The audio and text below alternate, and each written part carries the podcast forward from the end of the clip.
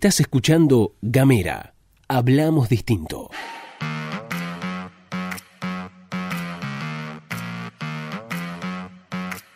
Hola, ¿qué tal? ¿Qué dicen? ¿Cómo les va? Bienvenidos, bienvenidas, bienvenidas una vez más a la pastilla de Gamera, este micro informativo que distribuimos de lunes a jueves. Mi nombre es Luz Escarpati y como es habitual me acompaña Gastón Lodos. Aquí estamos con ustedes en algo así como 10 minutos les vamos a contar las noticias que son importantes para saber a la hora de arrancar la jornada. Antes que nada, saben que pueden mandar un mensaje de WhatsApp al 549-2901-502990 y así recibir todos los contenidos de Gamera. Ahora sí empezamos con el desarrollo de la información. Arrancamos por las provinciales porque ayer a través de su cuenta de Twitter el gobernador Gustavo Melella dijo que desde el Poder Ejecutivo se pusieron en contacto con el Fondo Ruso de Inversión Directa, con el grupo Chemrar y con la Embajada de la Federación Rusa en Argentina para manifestar el interés del gobierno fueguino por ser parte del programa de producción y promoción de la vacuna rusa. Recordemos que ayer Vladimir Putin informaba a través de los medios que tenían vacuna allí en Rusia. Horas después del tuit realizado por Gustavo Melella, Alberto Fernández y Ginés González García, junto con Carla Bisotti,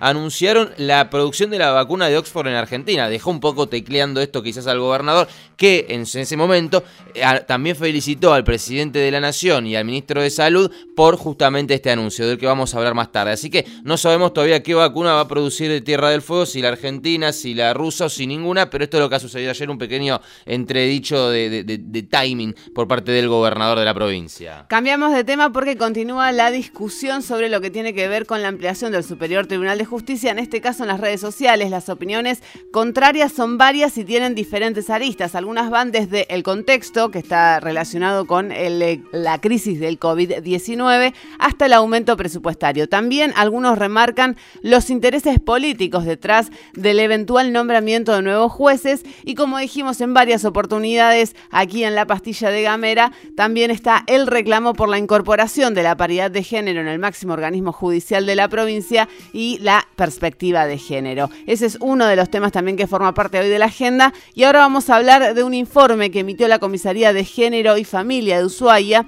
en donde da cuenta de los casos en los que intervino durante el primer semestre, que por supuesto estuvo fuerte marcado por el aislamiento social preventivo y obligatorio. Del mismo se desprende que los hechos de violencia intrafamiliar y las denuncias por violencia de género no cesaron a pesar de la pandemia y la cuarentena. La comisaría recibió durante el primer semestre del año 391 denuncias por violencia de género, 356 denuncias por violencia intrafamiliar y 56 por delitos contra la integridad sexual, una cantidad muy superior a las 317 denuncias por inconvenientes generales. Quienes más sufren la violencia, según este informe, son las mujeres que tienen entre 26 y 35 años de edad que realizaron durante estos seis meses 412 denuncias. Le sigue la franja etaria de mujeres de entre 36 y 45 años que, que realizaron 207 denuncias y entre 18 y 25 años se registraron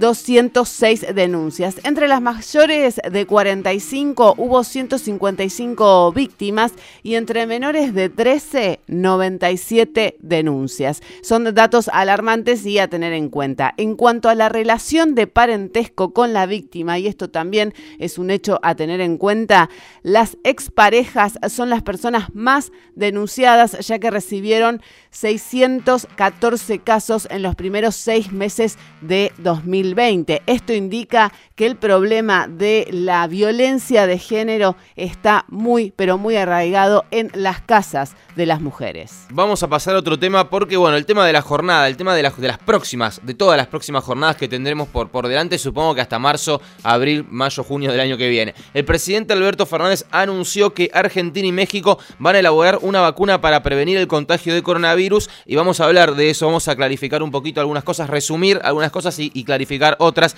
La vacuna estaría lista para ser utilizada en el primer semestre del 2021 con dosis que tendrán un costo de entre 3 y 4 dólares y que se van a distribuir equitativamente en América Latina. Esto dijo Alberto Fernández. El, laboratorio AstraZeneca, que es un laboratorio que tiene muchos años de erradicación en Argentina, ha firmado un acuerdo con la Universidad de Oxford, todos ustedes lo saben, para el desarrollo de una vacuna candidata contra el COVID-19 y que se encuentra en la fase 3 de desarrollo. Eh, el laboratorio ha firmado un acuerdo con la Fundación SLIM para producir entre 150 y 250 millones de vacunas destinadas a toda Latinoamérica con excepción de Brasil que van a estar disponibles para el primer semestre del año 2021. Esto pone a Argentina en lugar de tranquilidad, afirmó el presidente en cuanto a la obtención de las dosis en tiempo oportuno y en cantidad suficiente. El actor clave en la elaboración de la vacuna va a ser el laboratorio Max Science, perteneciente al grupo Insud del empresario Hugo Sigman, grupo que tiene capitales y cerebros locales. Esta planta productora de medicamentos biológicos del grupo Insud, Map Science, donde se producirá sustancia activa de la denominada vacuna de Oxford se encuentra en el partido de Escobar de provincia de Buenos Aires y para, para su funcionamiento requirió una inversión de 40 millones de dólares que se había empezado a realizar en mayo del año 2019 y que en febrero fue inaugurada por el propio presidente, actual presidente de la Nación.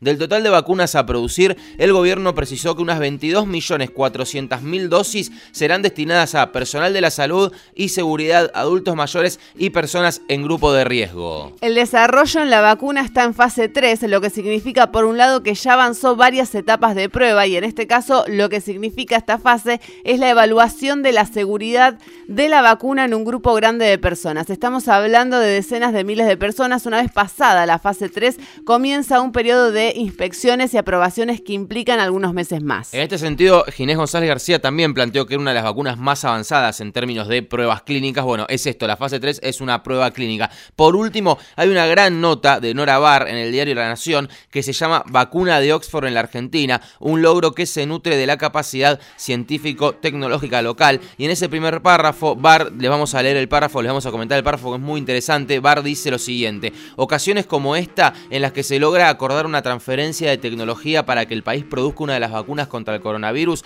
es la respuesta para aquellos que se preguntan de qué le sirve al Estado invertir en formar científicos. Fabricar vacunas es una capacidad de la que en la región solo disponen la Argentina y Brasil y que exige no solo contar con infraestructura, sino también con personal capacitado para cumplir con las normas de altísima exigencia que regulan esa actividad. En la misma nota aclara Norabar y dice Chile, que la tenía hace 20 años, la posibilidad de producir vacunas la perdió y ahora debe comprar todas sus inmunizaciones en el extranjero. Esto permite ahorrar sumas ingentes en comisiones, fletes, impuestos, tasas, dice Norabar, y lo más importante, se cuenta con independencia para acceder a un suministro vital en este momento sin depender de las decisiones de productores externos. En la nota explica por un lado la importancia del grupo Insud, propietario de Max Science, en la elaboración de la vacuna de la gripe A y además el camino que llevó al desarrollo de esta vacuna en Oxford. Bien, entonces, esta es la noticia, el notición, si se quiere. Obviamente no hay que alarmarse, no hay que, no hay que ser ansiosos, falta, falta bastante incluso para esto, pero es un primer paso de lo que puede ser un horizonte un poco feliz respecto a lo que ha sido la pandemia del coronavirus. Sí, aclarar y contar, y en algún momento lo vamos a hablar en más profundidad. Digo, en algún momento el coronavirus o esta versión del coronavirus podrá terminar, pero ya lo hemos dicho, lo seguiremos diciendo. Si no se cambian algunos tip modelos de producción y si no cambiamos algunas lógicas, se acabará el coronavirus, pero no las pandemias. Totalmente. Ahora sí nos vamos nos despedimos. Estuviste escuchando todo esto acá en Gamera.